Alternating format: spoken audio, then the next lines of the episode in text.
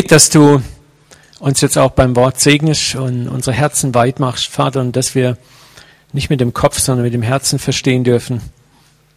Ich bete, dass du Kraft gibst, Vater, und dein Wort tief in uns hineinbrennst. In Jesu Namen. Amen.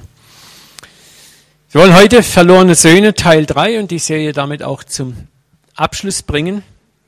Und ich habe sie gesagt, heute wollen wir die anderen Akteure angucken in dem Gleichnis, nämlich den älteren Sohn und den Vater. Ich habe angedeutet in den letzten zwei äh, Predigten, der eigentliche Adressat dieses Gleichnisses ist nicht so sehr der jüngere Sohn, auch wenn das Gleichnis oft in diese Richtung gerne verwendet wird, der heimkehrende Sünder.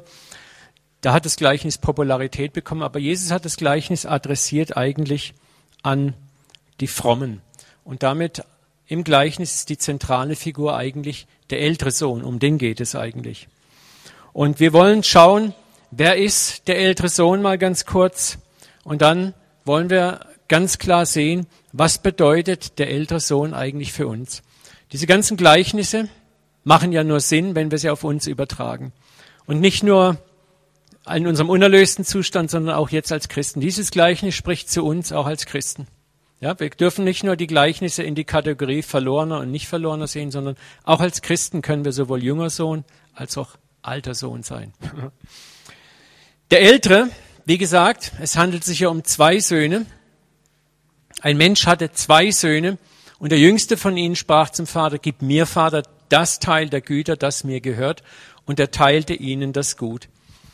Der erste war also der Junge und der andere war, der ältere war auch der Erstgeborene. Zwei Söhne, Erstgeborene. Schauen wir mal kurz drauf, was bedeutet es eigentlich im Orient, Erstgeborener zu sein. Das Erstgeburtsrecht war äh, ein Geburtsrecht, was sehr interessant war. Das hatte unglaublich viele Aspekte und auch wahnsinnig viele Heilsaspekte. Irgendwann werde ich mal eine Predigt über das Erstgeburtsrecht halten. Das ist nämlich sehr interessant. Aber im Orient war es Brauch, dass der Erstgeborene den größeren Erbanteil bekam. Er bekam meistens auch das Land oder den Landbesitz oder das Haus und den Hof oder was es immer an Grundbesitz gab. Also sein Anteil war deutlich größer als der der Nachgeborenen. Der Grund dafür war ein interessanter. Der Grund war nicht nur einfach, ich habe meinen Erstgeborenen besonders lieb oder hurra, hurra, Glück gehabt, ich bin der Erstgeborene, sondern der Grund ging dahin, dass der Erstgeborene in der direkten Sukzession seines Vaters war. Also wenn der Vater starb, übernahm der Erstgeborene auch die Vaterrolle. Und wir sind leider heute, ich meine, in unserer modernen Zeit kennen wir ja Familie fast gar nicht mehr. Wir sind zur Kleinfamilie mutiert, zur Patchwork-Familie mutiert. Aber damals war Familie Familia. In Italien ist es auch noch ein bisschen anders, eine Familia. Da ist Familie ein Verband. Da ist dann auch äh, der älteste Bruder ist der Clanchef ja, von der ganzen Familie. Und nur bei uns, wir verstehen das nicht mehr. Aber damals war es so, der Erstgeborene hatte nach dem Tod des Vaters auch die Verantwortung für die gesamte Familie, sprich für alle seine Geschwister. Wenn irgendeinem seiner Geschwister etwas zugestoßen war, war er verantwortlich für die Wohlfahrt, das Wohlergehen, die Hilfe und all die anderen Dinge des jüngeren oder der jüngeren Geschwister. Er übernahm quasi die Vaterrolle. Deswegen bekam er auch ein größeres Anteil am Erbe. Das war also nicht nur, hier ist ein tolles Erbe, sondern es ging Verantwortung damit einher. Er war der Löser auch. Wenn jemand in Schuld war, in Sklaverei oder so, konnte er ihn lösen oder musste ihn lösen. Oder er war auch verantwortlich dafür, Nachkommen zu erwecken. Wenn sein Bruder starb und er hatte keinen Nachkommen, dann war es seine Aufgabe, mit der Frau seines Bruders Nachkommen zu zeugen, damit der Name seines Bruders nicht verloren geht. Also es sind sehr interessante, auch Heilsaspekte damit verbunden. Und ich sage das nur mal ganz kurz, weil die Leute damals, die dieses Gleichnis gehört haben, haben das sehr wohl verstanden, was hier eigentlich sich abspielt. Und dieses Gleichnis hat uns viel, viel mehr zu sagen als nur diese oberflächliche Schau, der arme Sünder, der böse Pharisäer oder der böse Bruder und fertig ist es sondern hier geht es um wesentlich mehr. Wir lesen, dass der Vater das Erbe unter beide Söhne teilte. So, das bedeutet auch, der Ältere bekam, in diesem Moment, als der Vater das Erbteil dem Jüngeren gab, bekam der Ältere das Verfügungsrecht über sein eigenes Erbteil zugeschlagen. Das lief damals oft so ab, dass der Vater zwar immer noch über das Erbteil, das zurückblieb, verfügen konnte, aber der Ältere durfte auch darüber verfügen. Denn es war ihm schon zu Lebzeit überantwortet. Ich sage nur das, weil das sehr wichtig ist, denn wir werden nachher an einen Punkt kommen, wo es wichtig ist zu verstehen, dass das Erbe auch an den Großen geteilt war und dass er ein Verfügungsrecht hatte. Fragen wir uns nun mal, was zeichnet den älteren Bruder als Menschen aus? Von den beiden war er derjenige eigentlich, der es versucht hatte, alles richtig zu machen. So die Älteren sind oft immer die Verantwortungsbewussten, die dann versuchen, Vorbild zu sein, die versuchen, alles richtig und gut zu machen. Ich denke es mal so, ne? bin auch der Älteste in der Familie. Und äh, er steht so für den Rechtgläubigen. Er will alles richtig machen. Er will das Böse vermeiden. Er will kein Risiko eingehen, irgendeinen Fehler zu machen. Er bleibt zu Hause.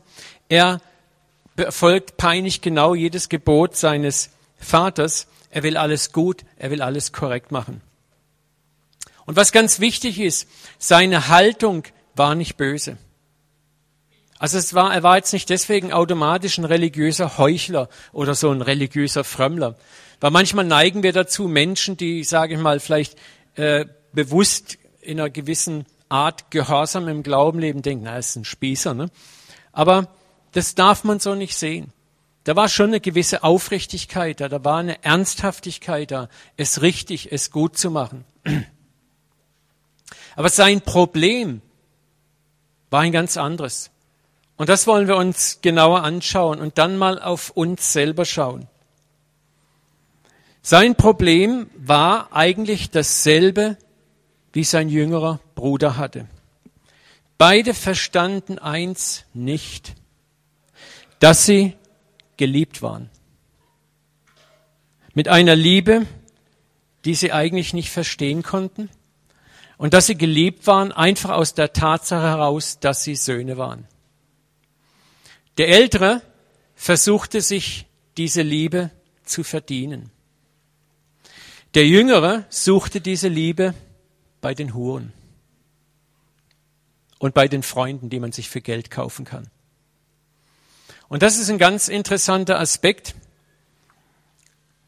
Der Mensch fiel in Sünde oder Adam fiel in Sünde, sagen wir es mal auf den Punkt gebracht, aus einem ganz einfachen Grund, weil er die Liebe Gottes nicht verstand. Der Teufel offerierte ihm, sollte Gott wirklich gesagt haben, wenn du davon isst, wirst du sein wie Gott. So müssen wir ganz, das müssen wir einfach verstehen, ja.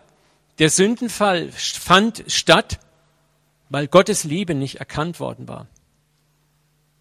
Der ältere Sohn und auch der jüngere Sohn gingen vom Vater in zwei Richtungen weg, der eine in Religion, der andere in Rebellion, weil sie nicht verstanden haben, dass sie geliebt worden sind. Und wir machen als Christen viele krumme Dinge, weil wir nicht verstehen, wie sehr wir geliebt sind.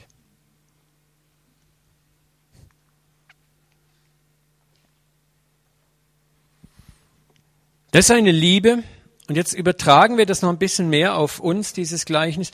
Da ist eine Liebe des himmlischen Vaters, die wir alle, auch hier im Raum, noch so wenig im Herz verstanden haben. Vielleicht als Theologie im Kopf, aber noch nicht im Herz.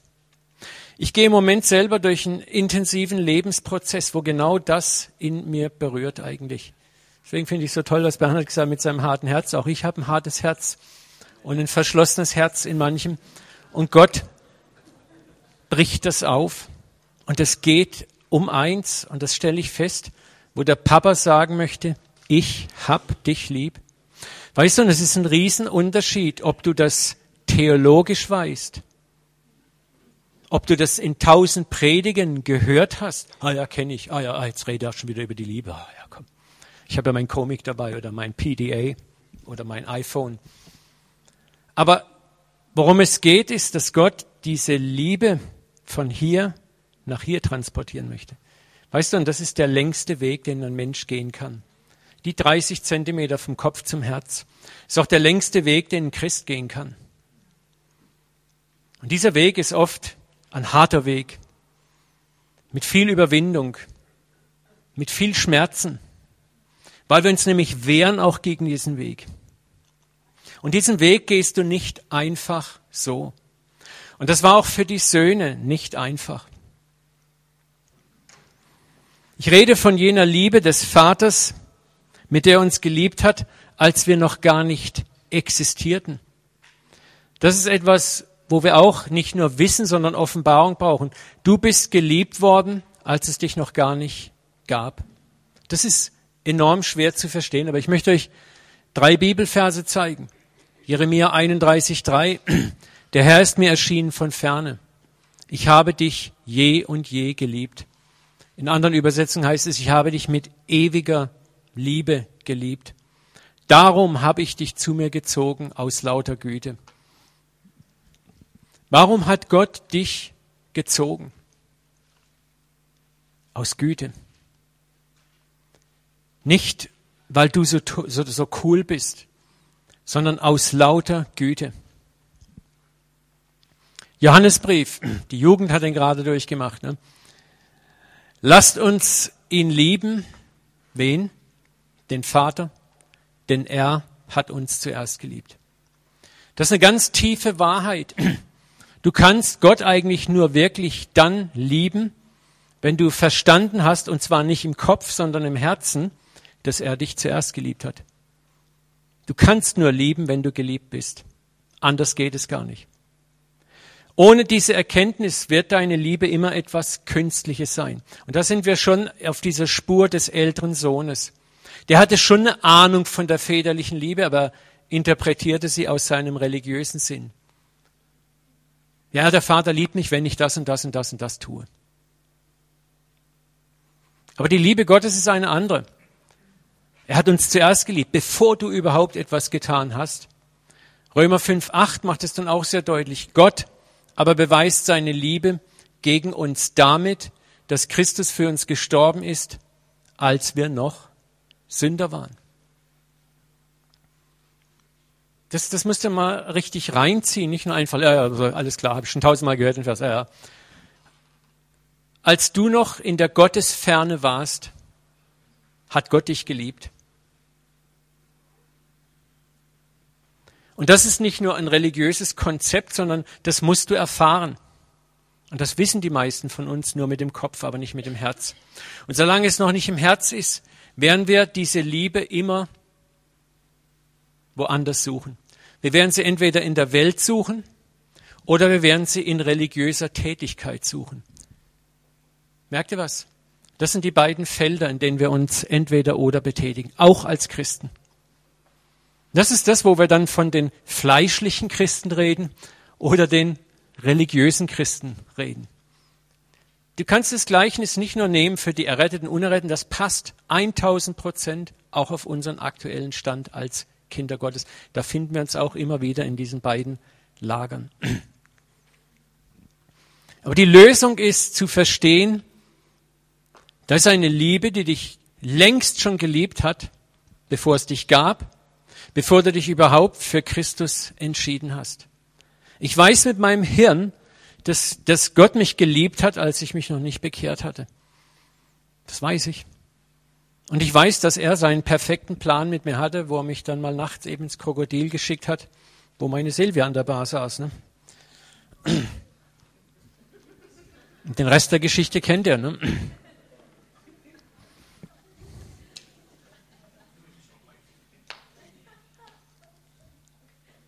Unbewusst glauben wir sehr oft als Christen, Gott liebt einen Menschen erst nach seiner Bekehrung wirklich. Vorher ist es so eine allgemeine Sympathie und erst danach, ach, dann liebe ich dich. Freunde, das ist eine ganz gefährliche Klippe, weil da sind wir schon genau mittendrin in diesem Punkt. Ich habe jetzt was getan, ich habe mich über Gott erbarmt, ich bin auf sein Angebot eingegangen, jetzt hat er mich lieb. Und das ist der erste Schritt hinein in das Syndrom des älteren Bruders. Ich habe was getan. Was muss ich jetzt tun? Ich weiß nicht, ich habe das schon mal, glaube ich, in der Predigt erzählt. Da gibt es ein Poster, das war früher in den 80er Jahren ganz modern. Jesus am Kreuz und in riesen Lettern stand unter drunter, das habe ich für dich getan. Was tust du für mich? Das waren damals, das war das Ding, du siehst es und jawohl, jawohl, jawohl, jawohl. Und schon hast du eine To-Do-Liste. Ne? Und das ist das, wie häufig unser Christsein, ohne dass wir es merken, funktioniert. Das ist ja gar nicht mal bösartig. In uns ist ja ein Reflex, ich möchte was tun. Aber die Frage ist, aus was für einer Motivation? Wisst ihr, die Gefahr ist ganz groß, dass wir ganz schnell losrennen und diese Liebe vergessen, dass wir ja bereits geliebt sind. Es ist ein riesiger Unterschied, ob das, was wir tun, ob wir es tun, weil wir Geliebte sind oder ob wir es tun, um geliebt zu werden. Das hört sich so leicht an, ja, ja. Aber sei mal ganz ehrlich in deinem eigenen Leben, selbst wo du es weißt, wie oft tust du Dinge, um geliebt zu werden.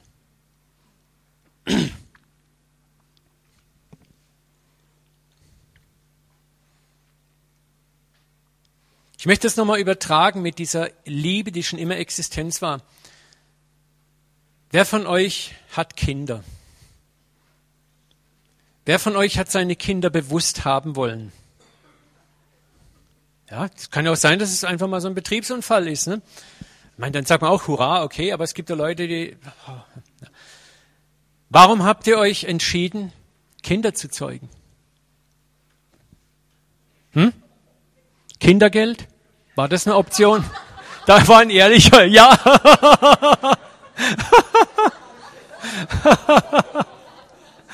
Ja. Na, ganz bestimmt nicht. Bernhard?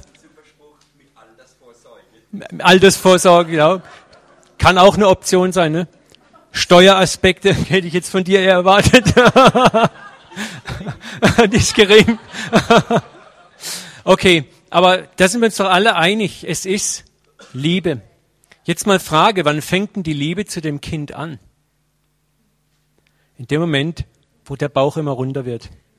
Also ich weiß nicht, bei uns beiden war es so, wir haben dann immer genau akribisch den Bauch beobachtet und wenn, wenn er dann mal endlich mal so richtig als Bauch zu erkennen war, ne, dann hast du angefangen, dieses Teil da drin zu lieben. Und je dicker der Bauch, ja, fühl mal, fühl mal, oh, ja, ja, ja, da, ich hab's auch gemerkt, so. Er hat was gesagt, ja.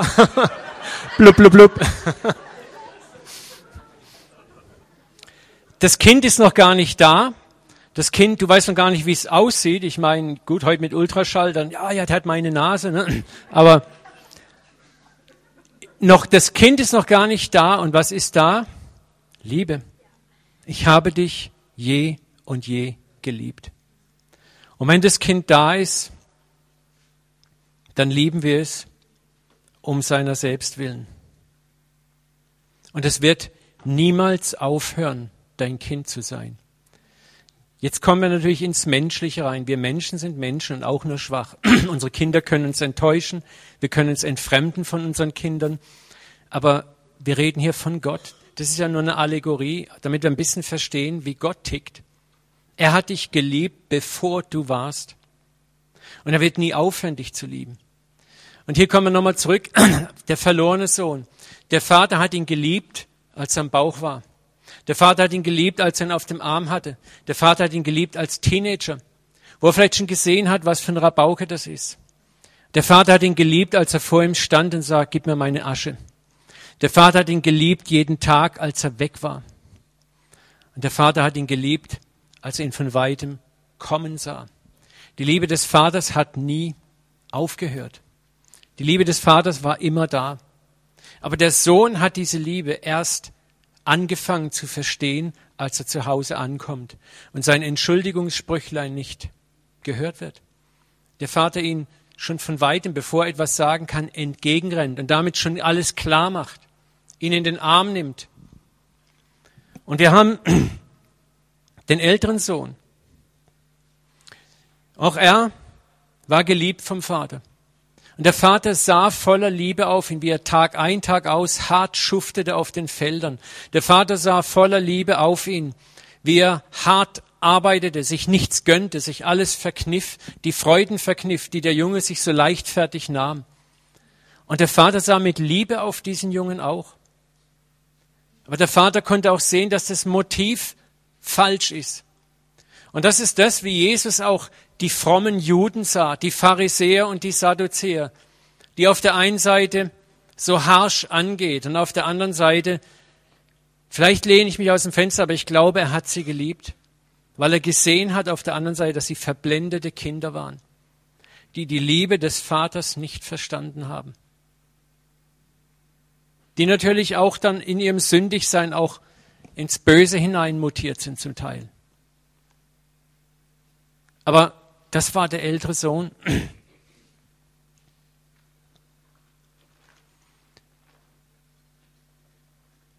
Und so ist es auch in unserem Leben oft. Wir haben alle miteinander oft wenig reale Erfahrung, was es heißt, geliebt zu sein.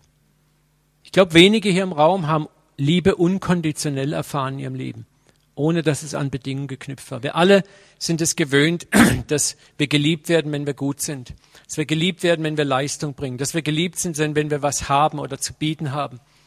Auch in der Gemeinde oft. Freunde, da, da müssen wir ganz ehrlich sein, wir versündigen uns der Gemeinde dort genauso. Und das müssen wir lernen.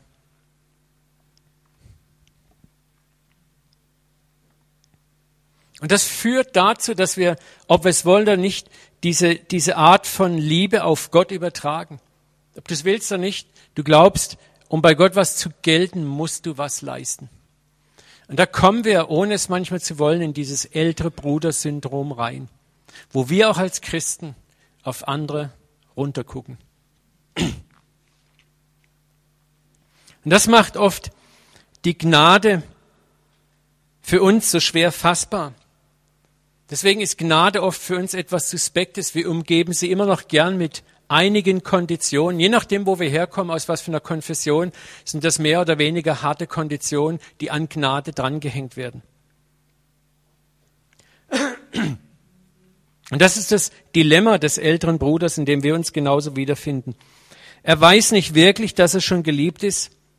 Und er geht davon aus, die Liebe des Vaters durch die harte Arbeit und Gehorsam verdienen zu müssen. Und der Vater schaut auf ihn genauso mit Liebe. Und er weiß, dass er ihn genauso finden muss wie den Jungen auch. Weißt du, das Teuflische an dieser Art des sich Liebe verdienens ist auch das, du weißt nie, wann es genug ist. Mal ganz ehrlich, wann bist du heilig genug?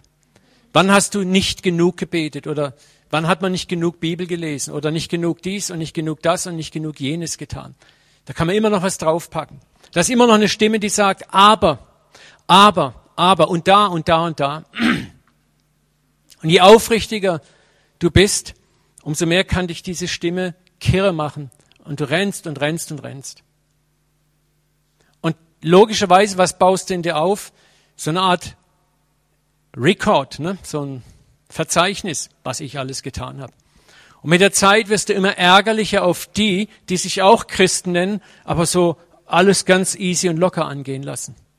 Und es ist dann fast ein natürlicher Reflex, dass wir auf die sauer sind. Ja, der, guck dir mal den an, der macht sich sehr leicht. Guck mal mich an, ich gebe mir wirklich Mühe.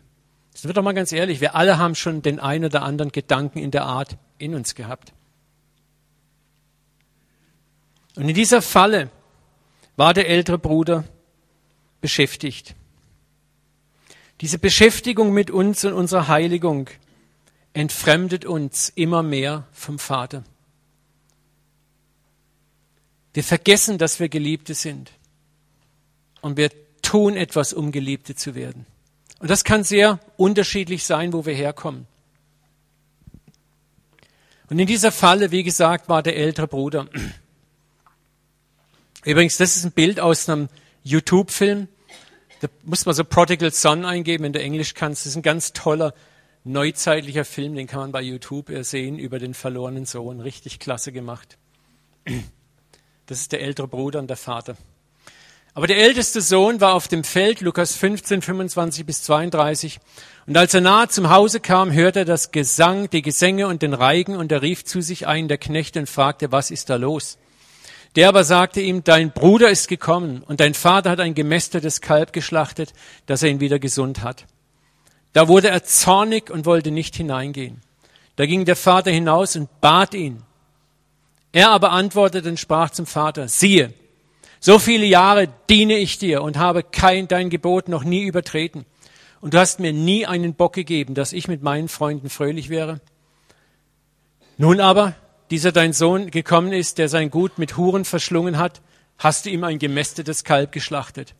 Er aber sprach zu ihm, mein Sohn, du bist alle Zeit bei mir. Und jetzt pass auf, und was mein ist, das ist dein. Was mein ist, das ist dein. Das ist, er hatte schon Verfügungsgewalt über sein Erbe. Das ist wichtig, dass wir das festhalten.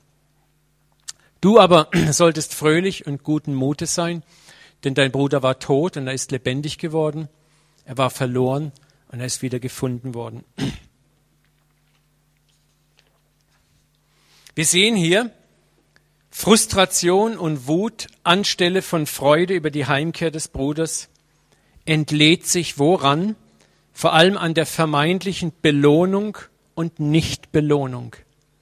Frustration und Wut des Älteren entladen sich, weil dem Jungen eine Belohnung, eine Ehrung zuteil wird, die ihm seiner Meinung nach niemals zuteil wurde. Der kriegt das Kalb, ich habe noch nicht mal einen Bock gekriegt. Ich habe so hart gearbeitet für dich, Vater. Mir hast du niemals ein Böcklein gegeben. Er bezeichnet sein beim Vater sein als Dienst. Es ist interessant, äh, so viele Jahre diene ich dir, das Wort für dienen ist du los. Und das steht eigentlich für Sklaverei. Er bezeichnet sich sogar eigentlich fast als eine Art Sklave. So viele Jahre Sklave ich dir. Sondern das ist eine Frage, die wir uns auch stellen müssen. Dein Dienst für Gott, das, was du für Gott tust, was ist dein Motiv? Wie bezeichnest du es? Ist es ein Dienst? Oder ist es einfach Liebe? Was treibt dich in deinem christlichen Sein an? Das schlechte Gewissen oder die Liebe? Und das sind wertvolle Fragen. Ich muss mir die auch jedes Mal neu beantworten. Allzu oft werde ich nur vom schlechten Gewissen getrieben. Aber das ist nicht die Antriebskraft, die Gott vorgesehen hat für uns.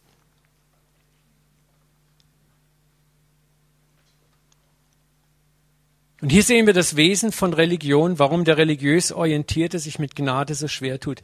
Denn Glaube ist für ihn etwas, das er tun muss, um etwas vom Vater zu bekommen.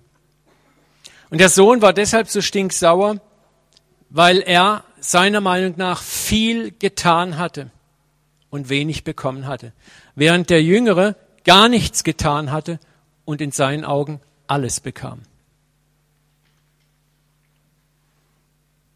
Es geht hier um die Haltung der vermeintlich Gläubigen zu den Sündern. Und wie wir Gnade manchmal beurteilen, die der andere nach unserer Ansicht nach völlig unverdient erhält. Und um das Ereignis richtig in den Kontext zu kriegen, müssen wir uns heute fragen, was würde dich denn ankeksen, wenn ein Sünder Gnade bekommt heute, wo du vielleicht vor dem Vater sauer wärst? Und die Antwort des Vaters ist, mein Sohn, du bist doch alle Zeit bei mir. Du bist bei mir und was mein ist, ist dein. Aber der Sohn war nicht mit dem Herzen bei ihm, Vater. Das ist das, was der Vater ihm sagt. Wenn du mit dem Herzen bei mir gewesen wärst, mein Sohn, hättest du erkannt, wer du wirklich bist. Wenn du mit dem Herzen bei mir gewesen wärst, hättest du erkannt, was dir gehört. Du hättest dich an deinem Erbe erfreut, du hättest dein Erbe benützt, dein Erbe gebraucht. Du hättest genauso feiern und fröhlich sein können. Das ist auch das, dass wenn wir einseitig orientiert sind, dann wissen wir nicht, was uns gehört. Wenn wir dauernd vom schlechten Gewissen geplagt werden, dann trauen wir uns vielleicht auch nicht mal um was Größeres oder was Schönes oder Nettes zu beten. Es gibt nicht wenige Christen, die sagen dir, wenn du sagst, ja, ich bete da und dafür, dafür kann man nicht beten. Dafür kann man auf gar keinen Fall beten. Ja, meinst du, Gott ist ein Selbstbedienungsautomat? Habt ihr das schon mal gehört? Wahrscheinlich, ne? Aber das ist genau das Wesen der Sohnschaft.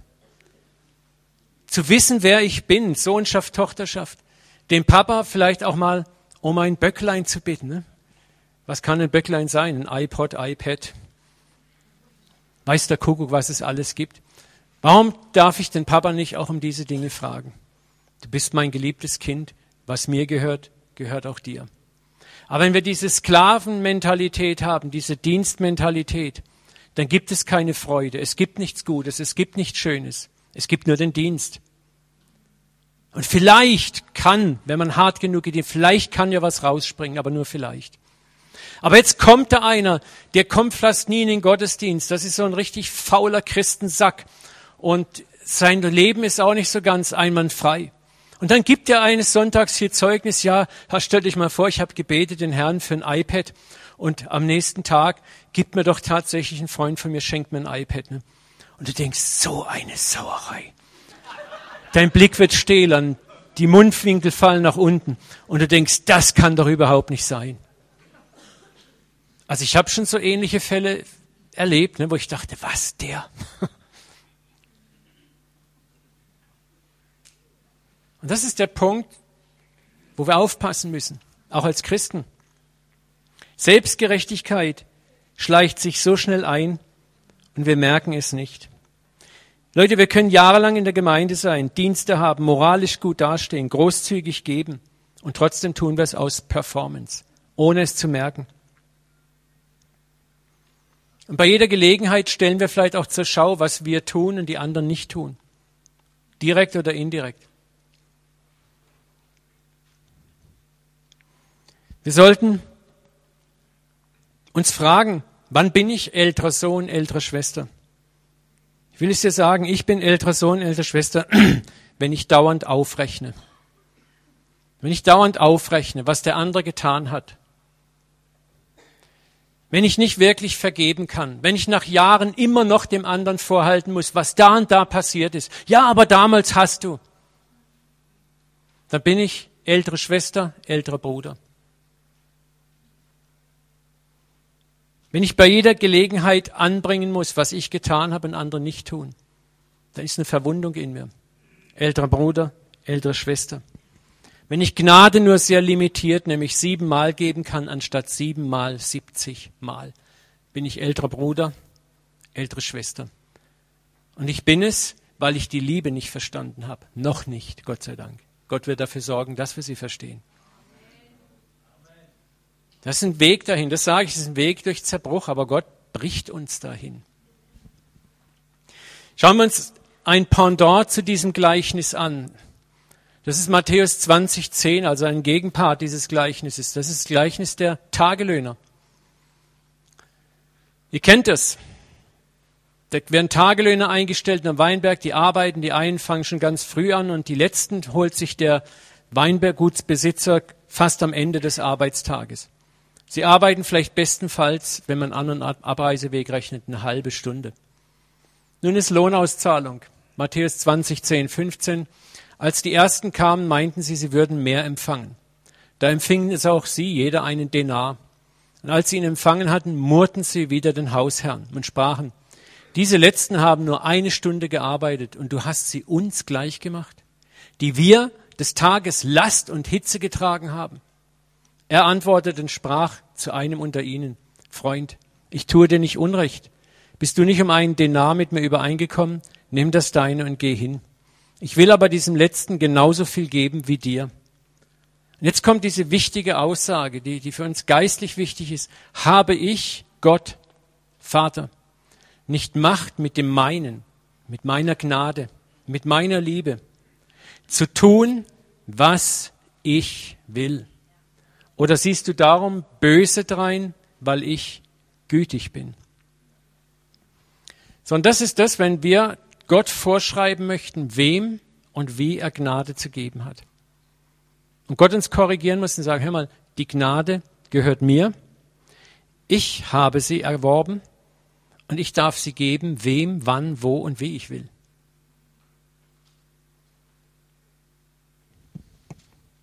Und dieses Gleichnis verstärkt den Inhalt. Es geht hier ebenfalls um sehr unterschiedliche Leistungen und scheinbar ungerechte Belohnungen. Die Akteure sind hier die Menschen und der Handelnde ist wiederum Gott der Vater. Es geht um Gnade und es geht um Erlösung, die nicht nach menschlichen Wertmaßstäben verdient wird. Und in beiden allen diesen Gleichnissen geht es Jesus immer wieder um eins zu zeigen, wer ist unser Vater? Gnädig, barmherzig, geduldig, von großer Güte und großer Treue, der der Tausenden Missetat, Übertretung und Verschuldung vergibt. Das, was du im Mosegesetz schon hörst über Gott. Beide Gleichnisse setzen das natürliche menschliche Rechen und äh, Gerechtigkeitsempfinden auch völlig außer Kraft. Und der Grund, der Vater liebt seine Kinder, er liebt sie, bevor sie etwas getan haben. Er liebt sie, nachdem sie etwas getan haben. Er liebt sie, wenn sie mit leeren Händen vor ihm stehen. Und er liebt sie sogar, wenn sie mit vermeintlich vollen Händen vor ihm stehen. Er sieht voller Liebe auf uns. Er sieht durch unser Chaos hindurch. Und er sieht das Kind, das erlösungsbedürftig ist. Er sieht das Schaf, das sich verirrt hat. Er sieht den Groschen, der irgendwo im Haus verloren gegangen ist. Und er macht sich auf den Weg zu suchen und zu finden. Und dann kommen die Stimmen derer hoch, die gemeint haben, ja, aber ich habe mich doch finden lassen. Aber ich habe doch was getan. Ich habe laut gebrüllt, hier, hier, hier, dass ich gefunden werde. Der Groschen hat nicht gebrüllt. Er hat es nicht verdient, gefunden zu werden.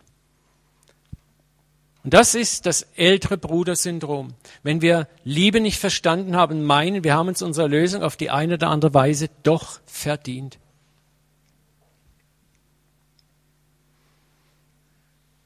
Er ist gütig und barmherzig gegen beide Kinder. Gnade kann nicht verdient werden, sie ist etwas, das der Vater gibt. Warum? Weil er sich von Anfang an dazu entschlossen hat und nicht, weil wir etwas dazu getan haben. Und das ist skandalös. Das tut weh. Dem religiösen Sinn tut es weh. Das Gleichnis, und jetzt kommen wir zum Ende, hat zwei weitere Akteure. Und es sind die, denen wir ähnlich werden sollen nämlich den Vater und den Erzähler, Jesus. Wer ist Jesus? Er ist gewissermaßen der ältere Bruder, der gute ältere Bruder.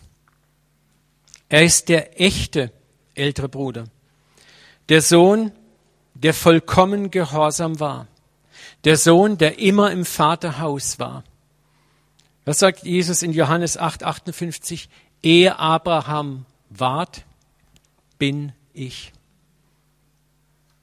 Also was Jesus sagt, ich habe schon immer existiert. Aber er war auch schon immer der ewige Sohn Gottes. Er war der Sohn, der immer im Vaterhaus war. Er war der Sohn, der den Vater erfreut hat. Er war der wahre ältere Bruder. Und er ist der ältere Bruder nun, der im Gegensatz zum Bruder älteren Bruder des Gleichnisses das Vaterhaus verlässt. Schauen wir nochmal kurz Römer 8, 29. Denn welche er zuvor ersehen hat, die hat er auch vorherbestimmt, in Ebenbild seines Sohnes gleichgestaltet zu werden, damit er, Jesus, wer ist? Der Erstgeborene unter vielen Brüdern. Wer ist Jesus? Unser erstgeborener Bruder, der ältere Bruder. Was macht dieser ältere Bruder? Er sagt zum Vater, Vater, ich gehe meinen jüngeren Bruder finden. Ich gehe meine jüngeren Geschwister finden. Die sind da draußen und die sind verloren. Ich gehe und ich hole sie heim auf meine Kosten. Auf meine Kosten. Ich werde den Preis für ihre Rückkehr ins Vaterhaus bezahlen. Erinnern wir uns bitte nochmal an eins. Ein Mensch hatte zwei Söhne und der Jüngste unter ihnen sprach zum Vater, gib mir Vater das Teil der Güter, das mir gehört, und er teilte ihnen das Gut. Wir haben unser Gut verschleudert, der ältere Sohn nicht. Im Gleichnis ist der ältere Sohn der, der regt sich nämlich deswegen auch so granatenmäßig auf, weil der Vater ihm nämlich den Ring an den Finger steckt und die Schuhe gibt, was bedeutet, der kriegt wieder ein Erbe von meinem Erbe. Ja, das geht ja wohl zweimal nicht. Aber Jesus ist der andere Sohn, der wahre ältere Bruder, der sagt, ich werde aus meinem Erbe geben, um meine jüngeren Brüder und Schwestern zu lösen. Ich mache mich auf dem Weg in die Fremde. Das heißt ja von dem jüngeren Sohn, er ging in ein fernes Land. Wo kommt Jesus her? Aus dem Himmlischen. Und er kam herunter auf unsere Erde, in unser fernes Land. Das heißt ja, er, der Gott völlig gleich war, hielt es nicht für einen Raub, Gott gleich zu sein. Er entäußerte sich selbst und nahm die Gestalt eines Dieners an. Er war der wahre ältere Sohn, der sagte, ich gehe, um meine Geschwister zu finden. Und wenn ich sie gefunden habe, ich bezahle Vater, ich bringe sie nach Hause.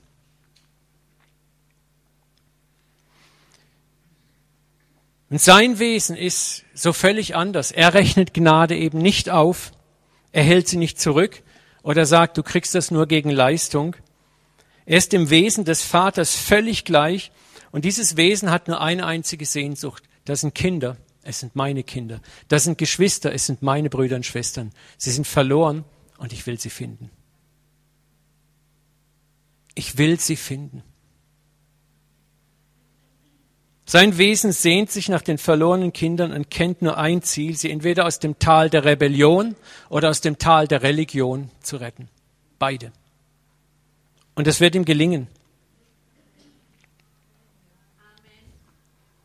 Da sind ein paar Gläubige. Und das führt uns zu einem anderen Vers, zum, zum Hauptakteur dieses Gleichnisses, dem Vater selber und seinem Auftrag an uns. Ich habe mich wieder und wieder gefragt, warum ist das Gebot der Feindesliebe so dominant? Matthäus 5, 44, 48. Ich sage euch, liebet eure Feinde. Segnet die euch fluchen, tut wohl denen, die euch hassen. Bittet für diese euch beleidigen und verfolgen, auf dass ihr Kinder eures Vaters im Himmel seid. Machen wir hier mal einen kurzen Break. Warum sollen wir das tun, was uns so gegen die Seele geht? Mal ganz ehrlich, das geht jedem von euch gegen die Seele, mir schon. Warum sollen wir das tun? Jesus sagt, das Erste ist, damit ihr Kinder seid eures Vaters im Himmel. Und was er damit ausdrücken will, er sagt, weißt du, das ist das Wesen, die DNA deines Papas. Und als Kind solltest du diese DNA haben. Du solltest Liebe zu denen haben, die dir im Moment feindlich gegenüberstehen. Und wann starb Jesus für uns? Als wir noch Feinde waren. Feinde waren.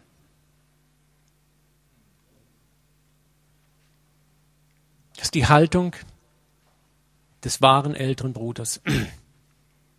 Er guckt nicht auf den aktuellen Zustand. Gott sieht nicht das, was der Mensch im Moment ist. Gott sieht ihn vom Ende her, wenn er fertig ist mit dem Menschen.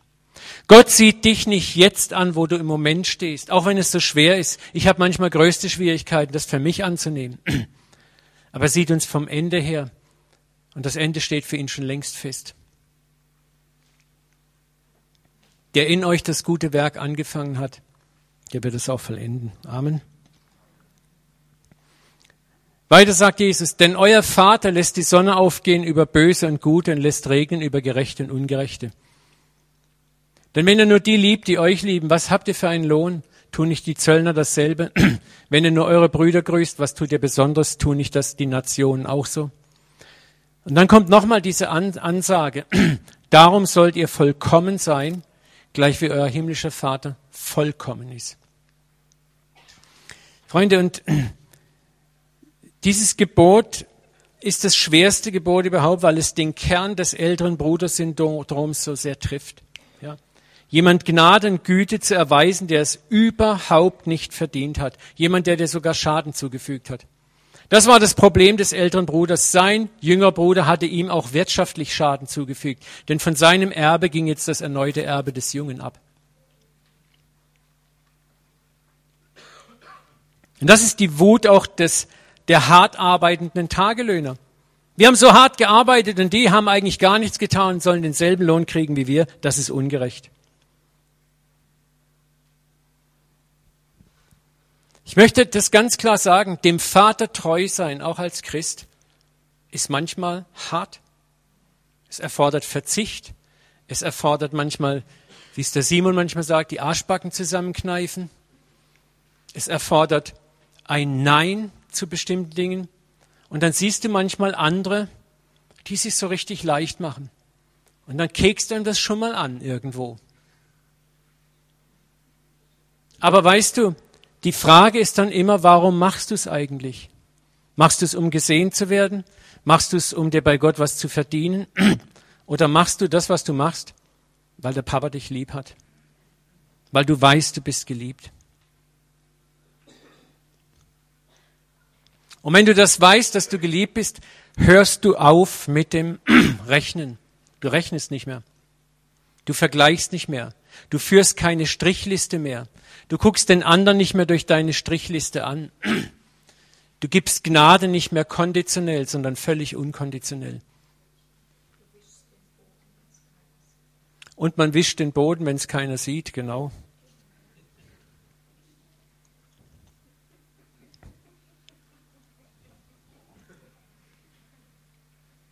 Ich weiß so nicht, was das jetzt soll.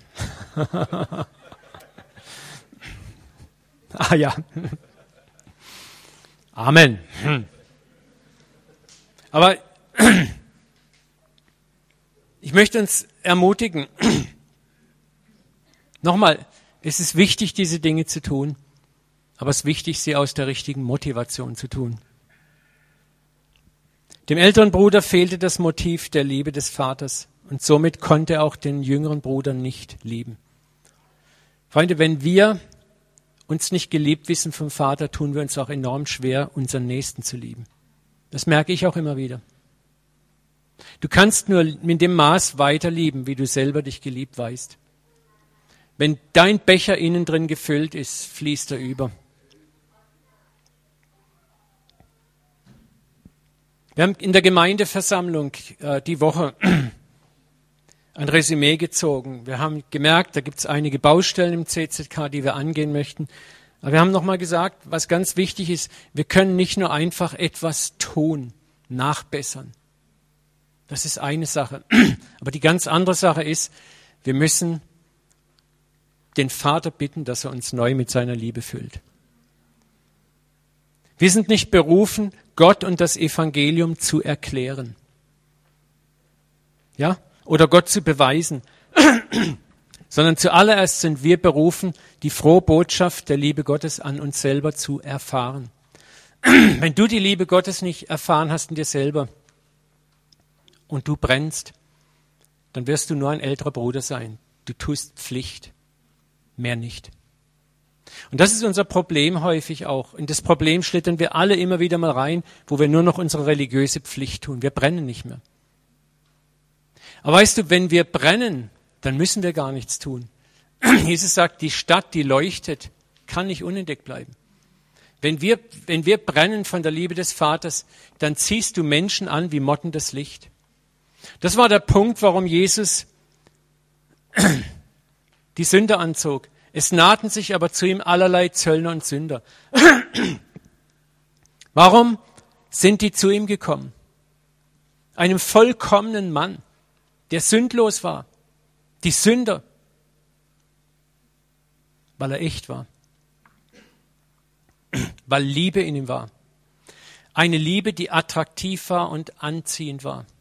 Weißt du, die Liebe Gottes stößt nicht ab und die Liebe Gottes schreckt nicht ab. Die Liebe Gottes zieht an. Sie zieht den Menschen ohne Gott automatisch an. Und das ist das beste Evangelisationsprogramm, das es gibt. Und das andere ist, wir machen Evangelisation, weil wir sie tun müssen. Weil es mal wieder dran ist. Also beißen wir die Zähne zusammen und verteilen freudlos Traktate, quatschen irgendwelche Leute mit zusammengebissenen Zähnen an, die uns anschauen und sagen, du danke, ich habe selber genug Probleme.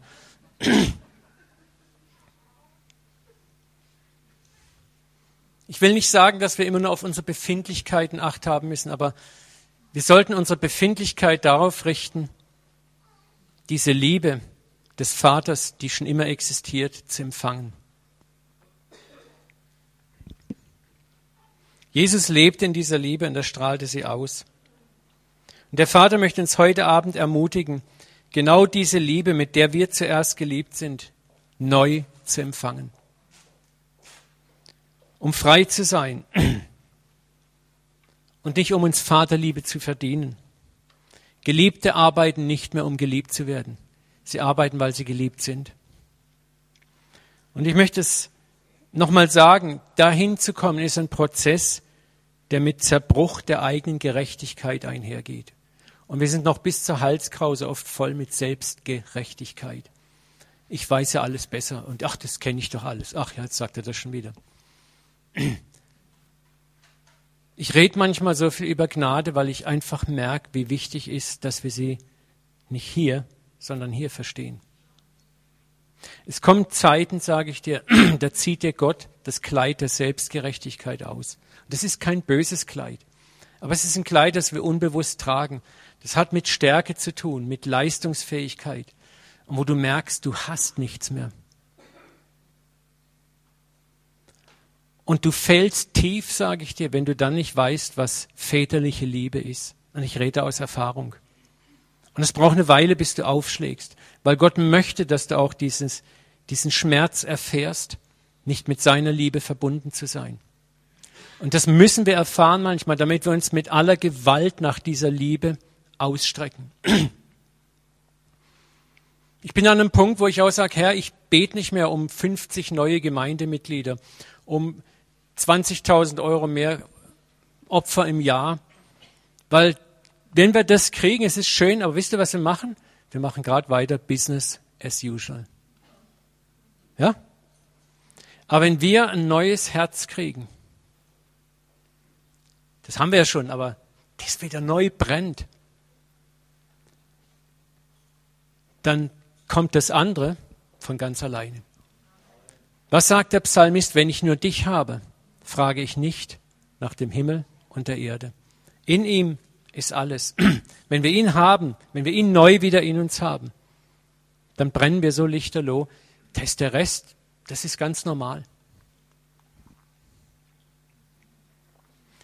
Ich möchte abschließen mit Johannes 15, 8 bis 9. Darin wird mein Vater geehrt, dass ihr viel Frucht bringt. Und werdet meine Jünger. Gleich wie mein Vater, gleich wie mich mein Vater liebt, genauso liebe ich euch auch. Bleibt in meiner Liebe. Wie bringen wir viel Frucht? Indem wir in der Liebe Christi bleiben, indem wir verstehen, wir sind geliebt. Und so wie der Vater den Sohn Christus liebt, so liebt er auch uns. Lass uns beten. Kann die Band nochmal nach vorne kommen? Ich würde gern zum Schluss nochmal das zweitletzte Lied, was war das nochmal? The more I seek you, the more I find you, genau. Das hat mich schon gleich so, oh, ich sage, das ist super.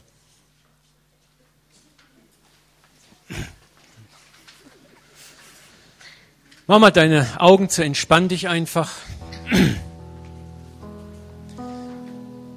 Vater, wir bitten dich jetzt einfach, deinen guten Heiligen Geist, dass du kommst.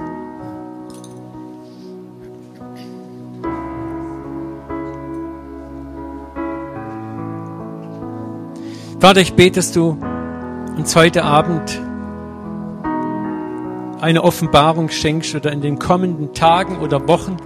Du weißt, wann es strategisch dran ist für den Einzelnen. Dass wir nicht mit dem Kopf, sondern mit dem Herzen erkennen, wie sehr wir geliebt sind. Wie der Hirsch schreit nach frischem Wasser, so schreit meine Seele, o oh Gott, nach dir. Vater, und wir, wir brauchen eine Offenbarung und nicht noch mehr Kopfwissen.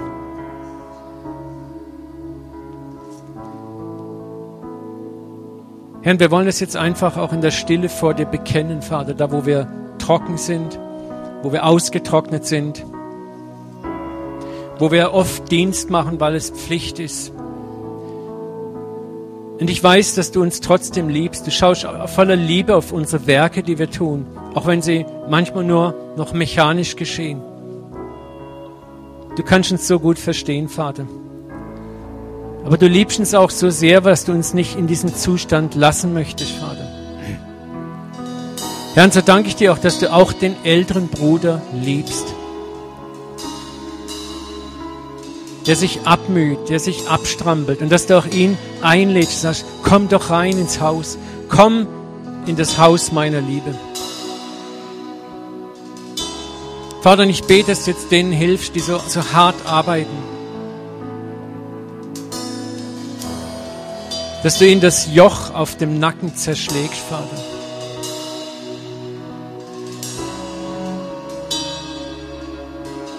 Vater, dass wir das Joch zerbrechen, weil du uns hilfst dabei.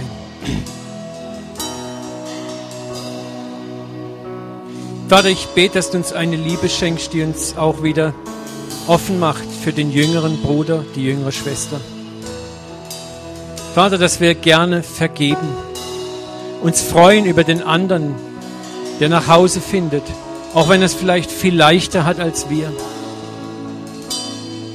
Vater, dass wir uns freuen über den Bruder und die Schwester, der es vielleicht im Moment noch sich einfach in unseren Augen leicht macht, wo wir doch so hingegeben sind. Vater, lass uns aufhören, einander zu richten, zu beurteilen, unsere Motive zu untersuchen, warum der eine dies und der andere das tut.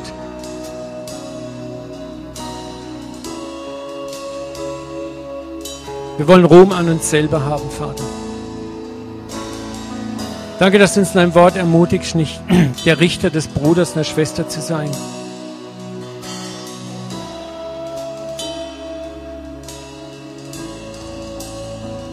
Und so bete ich, dass du auf uns fällst, Geist Gottes. Füll neu die trockenen Böden unseres Herzens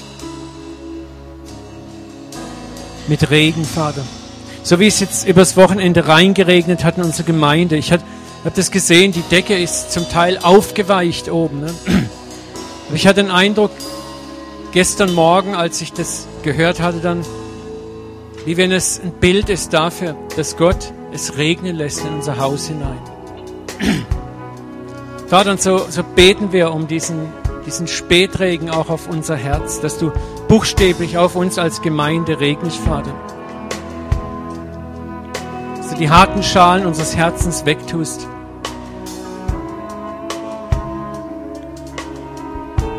Komm, Geist Gottes. Lehr uns, dich zu suchen, nicht verkrampft und in religiösem Krampf, sondern ganz einfach in der Stille auszurufen, Vater, ich brauche dich neu. Ich bin wie ein verlorenes und verirrtes Schaf. Finde mich. Finde deinen Diener. Finde mich, Vater. Führ mich raus aus aller Selbstgerechtigkeit, aus aller Verirrung, Vater. Mach uns wieder attraktiv und anziehend, ein brennendes und scheinendes Licht in der Dunkelheit dieser Welt.